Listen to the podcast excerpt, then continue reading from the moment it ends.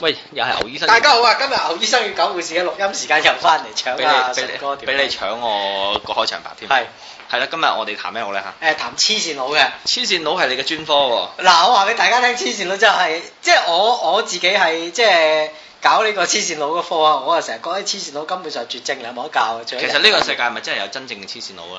基本上最黐線嗰個咪布殊咯。其實黐線佬係咪一種即係其黐實線佬嗱，其實係精神係咪一種係即係其實係咪一種強迫症嚟？佢要強迫自己變成一個黐唔線係佬。唔關事嘅嗱，誒、精神病咧係一樣好得意嘅嘢嚟嘅。我哋點解有精神病？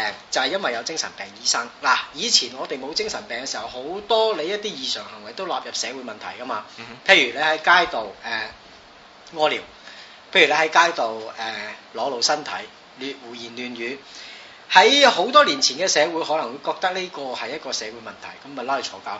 嗯即係，但係而家你會覺得佢係一個病態，我以前有個朋友咧，佢係誒，佢平時好正常嘅，係咁咧就得閒咧就會對空氣講下嘢咁樣。係咁但係咁對空氣講嘢就冇犯法㗎，係咪？啱咁但係佢屋企人咧就越嚟越擔心，後來咧就送咗去睇精神醫生。係精神醫生就覺得呢個情況睇嚟都冇得醫啊，送咗去青山醫院。係。咁啊，阿筍哥可唔可以幫我揸住支咪先？因為我只貓又做啲即係非常之不不智嘅行為啊！咦？係啊啊啊！阿沙甸魚又係即係舐呢個，因為佢好中意呢啲咁嘅袋嘅。奶不織布啊？係啊，點解咧？唔好意思啊，唔係佢佢成日都係做呢咁嘅行為，都係咪啊你你呢啲曳人官啊！講個秘密俾觀眾聽，佢只貓中意幫佢阿狗好似吹簫嘅。屌你啦！只貓識吹簫嚇你 死你！咪奶屎眼啊！應該。係 喎，咁樣咁啊樣其實咧，佢你知啦，對空氣講嘢其實就冇乜問題嘅，啱係咪先？即係但係咧喺街裏邊見到咧，始終都令到身邊啲人唔安樂啊係好於不安是啲人又報警啱，跟住然後咧俾人報警，屋企人又帶佢睇精神醫生。係咁但係佢平時咧，我同佢傾過偈喎。係咁係一個典型嘅普通嘅知識分子啦，即係係都識分析下社會問題啊。咁其實我諗佢有時對空氣講嘢咧，因為佢諗緊嘢。係但係有啲人諗嘢喺個腦度諗，有啲人要讀唇噶嘛，係即係有啲人讀書咧要望住本書嚟讀，有啲人要講出嚟。係係咁後來呢件事咧，為佢嚟講產生好大壓力，係跳咗樓死咗啦。係咩？係啊，唔撚大波死咗啊！誒，以前啲啊！不過你未必識㗎，但係但係誒、香港某一個同性有關嘅團體係係啊，嗰啲嗰啲人嚟嘅。哦，佢本身咧就係、佢，我覺得佢個人好正常。你知入得嗰啲團體嗰啲係人，個人個腦一定個好清晰個㗎啦啊腦筋都係幾發達，未必好清晰，但係起碼咧你要知道自己做啲咩咯，要係啊，即係佢起碼都可能係讀到下書嘅。係。誒呃咁，但係好可惜啊，就係誒就係因為一個咁嘅誤會唔咯係，。但係我想問下個精神病醫生話話佢係真係黐撚咗線嘅，係啊，唔係即係我諗係話佢呢個問題咧，啊喺社會上邊咧會令到唔人哋，係但係感我想到哦問不安佢，佢係突然間有呢個對住空氣講嘢，定係有咗好多年㗎啦？咁我唔知啊，其實係我對佢唔係好了解，但係明白。我知道有呢件事啦。咁係誒咁講下講下 case 啦嚇。近排咧，我又有個朋友啊，係咁佢就同佢老公分開咗住噶啦。係咁佢老公啊扮大方啦，就將間屋俾咗佢住。咁黐線，咁然後就 係啊，佢老公又佢老公黐線，唔係我老公佢。係黐線嘅，咁啊後來咧就誒，咁、有一日咧，咁佢就叫咗佢條仔翻嚟啦。咁你知道分咗手嘅時候，點樣都有啲人慰藉下。啊咁喺張床碌緊碌緊之際咧，佢老公咧就開門喎。但係啱買嘢啱啦咁咧，陳即係入到嚟嘅時候，喂，屌奸夫淫婦捉奸在床啦。真係在床，但係原本係冇問題嘅，因為就係、喂，我同你分開啱啱啊咗，我喂朋友分得居㗎啦。係咯，屌即係揾人插下插下，本來都係好正常嘅，係係咪先？即係同你離婚離咗婚之後，我都要食飯㗎，啱啊大佬啱。啊啱啊！咁然後就咁你知道呢啲環境見到都係一發不可收拾㗎啦。係咁我老公啊，即刻黐晒線喺地下度打落地沙係啊，嘛掃呢個掃堂腿啊掃堂腿啊堂腿啊，最深啲咩即係啲咩全身區啊練即刻練晒下三路嘅武功。 係啊偷 頭啊，主公屎眼啊！係咁你 啊即係，但係佢老公都係即係清醒嘅。其實係佢目標就有一個，就佢係揸爆佢 一袋。佢希望咧，係喂嗰條佬啊，梗係遇到呢啲環境嗱嗱聲，即係話借咩屎急尿急啊，炒到股票嗱嗱聲走啦，啱啊啱啊即係正所謂一溜煙咁衝出去啦。 咁啊，佢啊啊佢啊走咗啦，即係成功離開咗啦。係咁然後就誒咁呢個殘局留翻就係佢同佢老婆兩個去啱面對啦。啱啱咁咧佢老公咧就嗰、個事嗰、個情況咧就即係即刻好唔穩定，即係係咧覺得喂誒、呃你俾個機會我啦，我哋可以起翻埋一齊乜乜乜乜咁啊樣。個老婆就覺得誒冇、可能㗎啦，我係乜乜乜咁樣。咁樣咧就後來咧就呢件事咧就誒點解咧？其實我會講呢件事咧，因為嗰個黐線妹咧係。就揾咗我女朋友上去。哇，咁啊，真係你女朋友黐線啊啦，唔係佢黐線啦。唔係，佢就揾咗我女友上去咧，幫佢咧勸嗰個男仔咁係樣。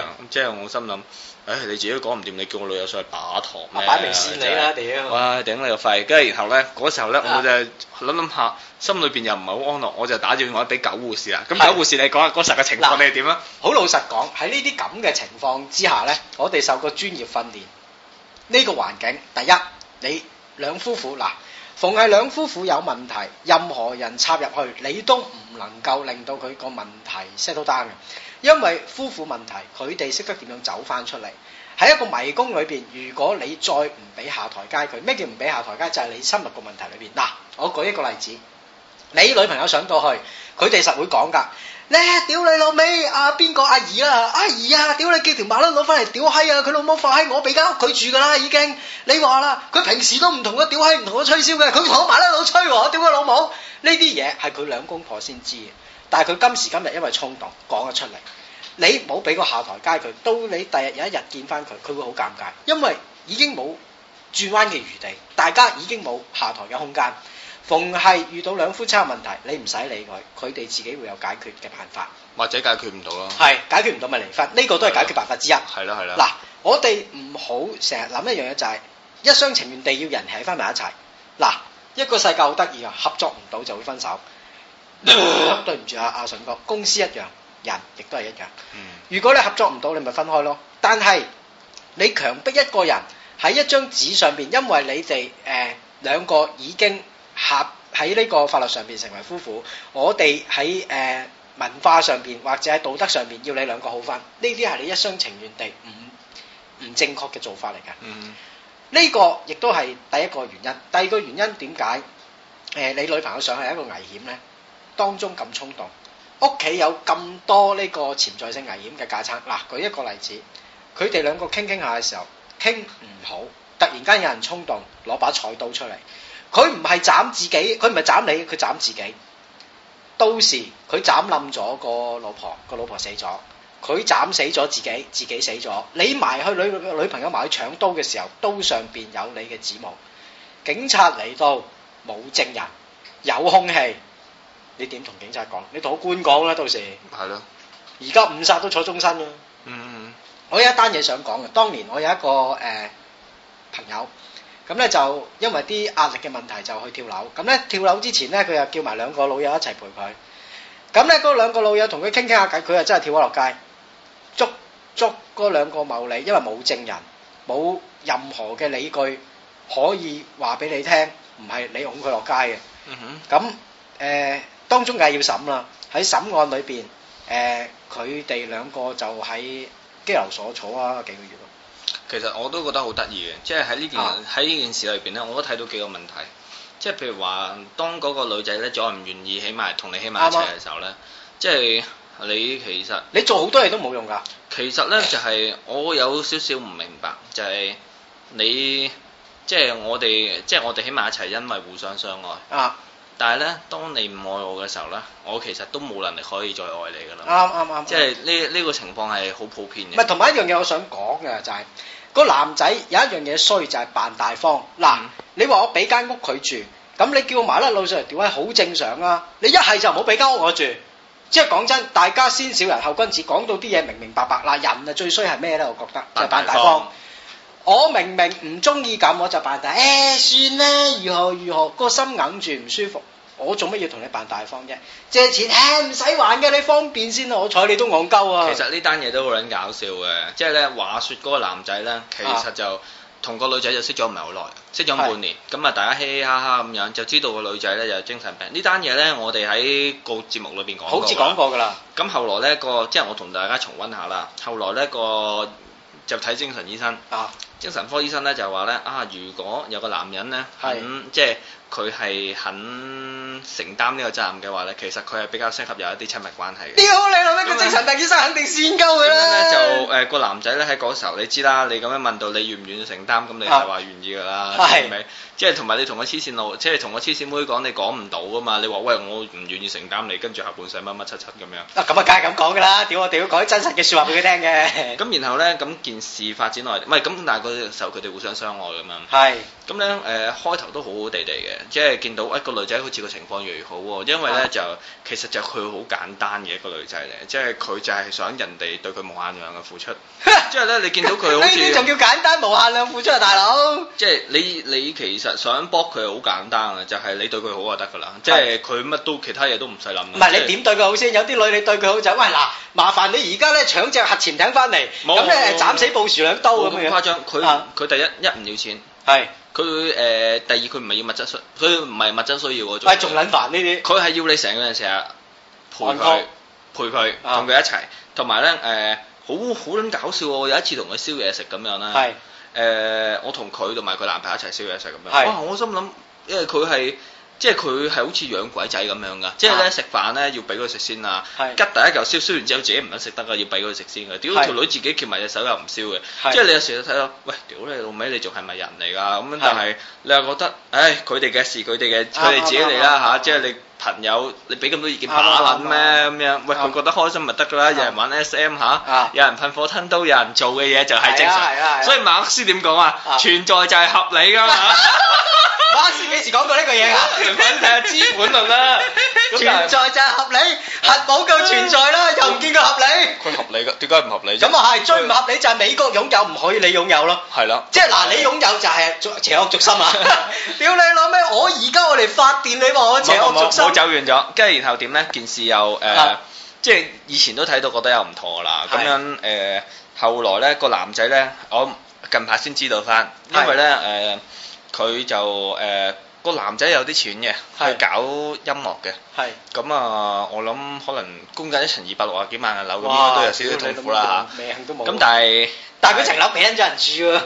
但係佢個佢點解可以有咁嘅條件呢？就係唔係即係佢原來咁嘅條件呢，就係、佢因為佢想表現佢愛佢女朋友，跟住搞咗個世紀婚禮，哇即係嗰啲係總之係貴啦，一句到尾，即係太多嘅形容詞，啲觀眾都係聽完都係咁總㗎之啦。戇鳩啦。係咁咪然後呢，後來買樓嘅時候呢，又係啊碌爆晒卡嗰啲呢哇，咁即係樣你你知道佢其實為咗承擔呢個咁嘅責任，啊，佢付出好多。係咁但係呢，嗱，所有人都係咁啊，付出咗一定係就係一定想收翻。一唔係未必要收晒，都起碼收一半啦起碼都有半成啱啩啊咁樣。咁但係咧，條女咧結咗婚之後咧，因為精神唔好啦，咁啊然後咧就即係精神病，佢唔想做嘢，啊！佢呢啲唔係精神病，呢啲係 冇病，冇病嘅人就唔想做嘢。咁然後咁啊，佢個女咧個即係佢唔啊願意為呢啲嘢承擔責任，啱咁然後個男仔又覺得好大壓力啦，又要俾家用你，又要買屋，有呢樣。喂，但係嗰樣嗰條女有冇讀過下書㗎？有嘅有嘅有嘅，即係 OK 嘅有維生能力 OK 嘅自己有維生能力嘅。不過咧，誒佢係真係以前判斷咗有抑鬱症，即係精神病醫生屌。你老味，我都有抑鬱症啦，冇錢！屌你冇錢冇閪，屌我咪有抑鬱症啦！件事係點咧？啊咁後來咧就啊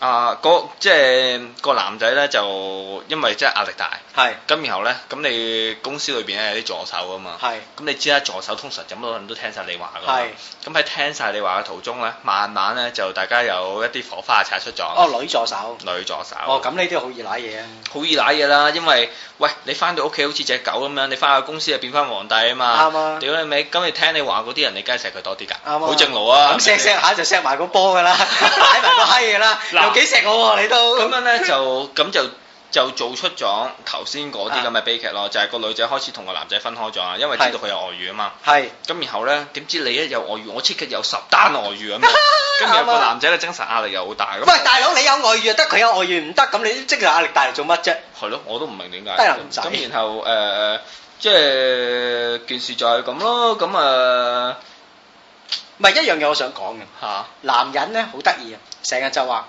我有外遇啊唔同啊，我出去我識得分啊嘛，你有外遇啊唔得啦，你唔識得分邊個好與壞，我心諗你都戇鳩咯， 即係好多男人係咁嘅喎。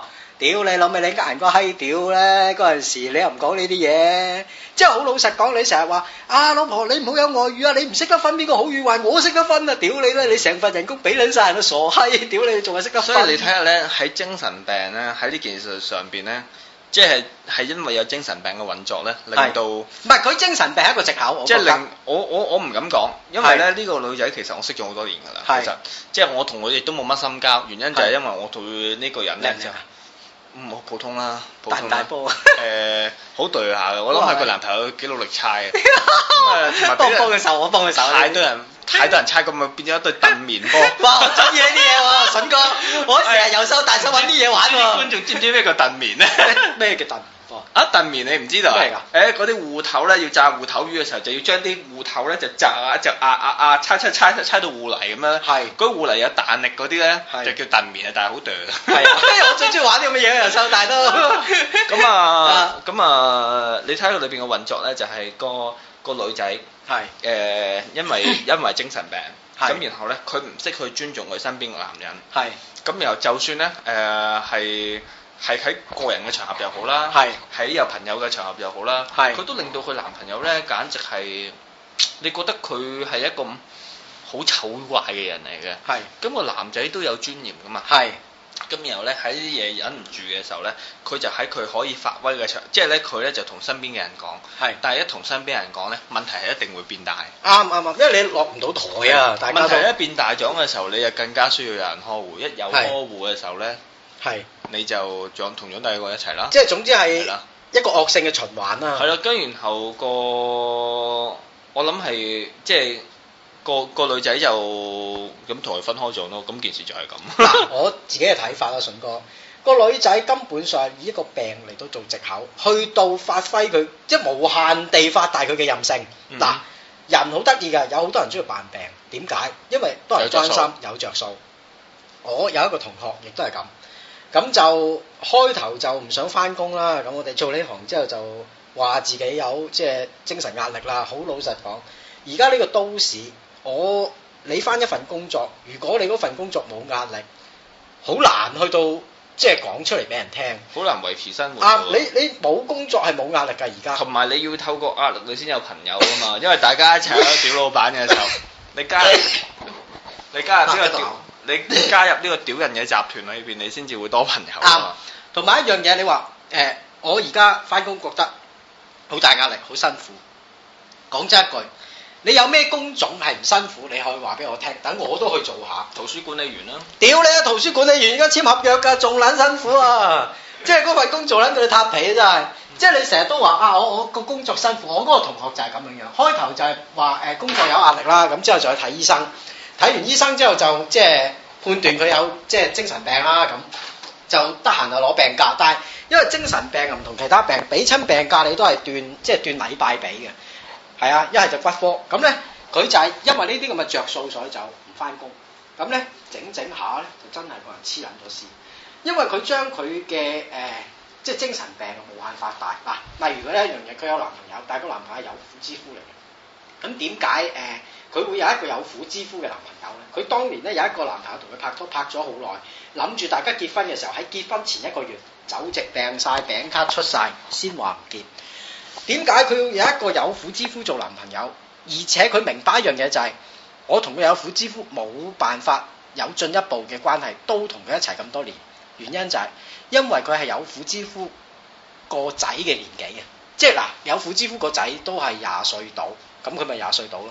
即係你諗下一個人，我哋譬如四廿歲到到五廿歲到啊，四廿四廿零五廿歲到，你識得一個廿零歲嘅妹妹仔。